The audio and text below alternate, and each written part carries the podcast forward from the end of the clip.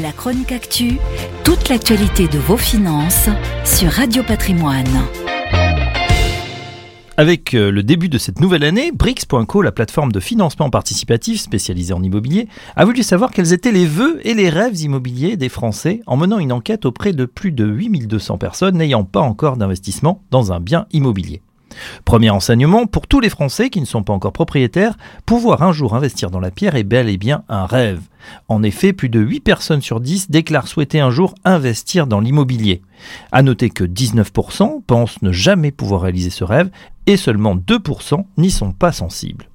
On le sait, le début d'année est propice aux bonnes résolutions. Pour 78% des Français, il y en a une qui est en haut de liste, faire des économies. Plus de 32% envisagent de mettre entre 200 et 300 euros de côté chaque mois et 25% envisagent d'épargner entre 100 et 200 euros.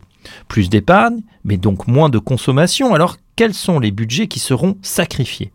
Voici les sacrifices auxquels sont prêts les Français. Les deux tiers sont prêts à baisser leur budget vacances, la moitié sont prêts à rogner leur budget transport et 52% vont taper dans leur budget cadeau.